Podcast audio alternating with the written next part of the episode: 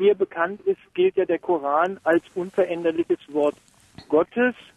Und meine Frage geht darauf hinaus, wie ist es denn in Staaten, meinetwegen wie dem Iran, wo eben der Koran sozusagen die Rolle des Strafgesetzbuches einnimmt, Stichwort Scharia. Für mich ist sowas ein Schritt zurück ins Mittelalter. Ich, ich verstehe nicht, wie man im 21. Jahrhundert mit Hände abpacken und sowas auf Diebstahl reagieren kann. Nun ja, weil es natürlich unterschiedliche Auffassungen von Religion und Verständnis gibt. Wie Sie gerade ja selbst sagten, der Koran ist für Muslime das wortwörtlich überlieferte Wort Gottes, an dem kein Zweifel herrscht. Ähm, was für einige bedeutet, dass sie das Wort auch nicht interpretieren dürfen.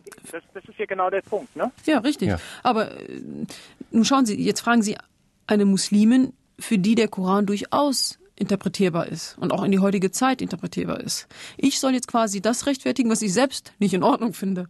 Und das ist natürlich schwierig. Sehen Sie, da begehen Sie nämlich den Fehler, der häufig begangen wird. man denkt, dass alle Muslime quasi damit liebäugeln mit der Scharia und die eventuell gut finden könnten. Wobei ich die genauso schlimm, also schlimm in Anführungsstrichen finde wie Sie. Ich würde heute auch die Scharia nicht als Staatssystem haben wollen.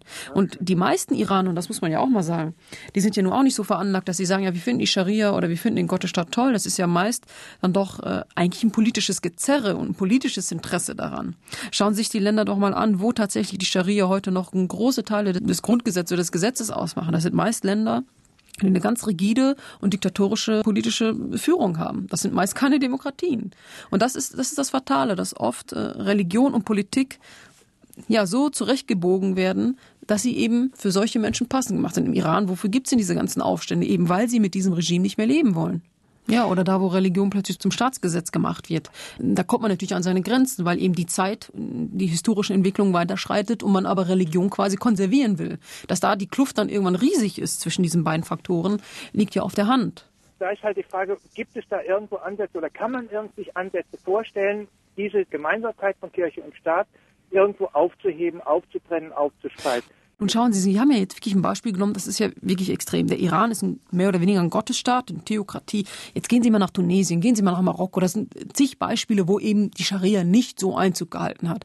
Also da bitte ich wirklich um ein bisschen mehr Differenzierung. Gehen Sie nach Indonesien, da ist die Scharia ja nicht das Grundgesetz. Es gibt diese Staaten, Saudi-Arabien, Sudan, Iran, das will ich gar nicht verheimlichen, das finde ich genauso schlimm wie Sie auch.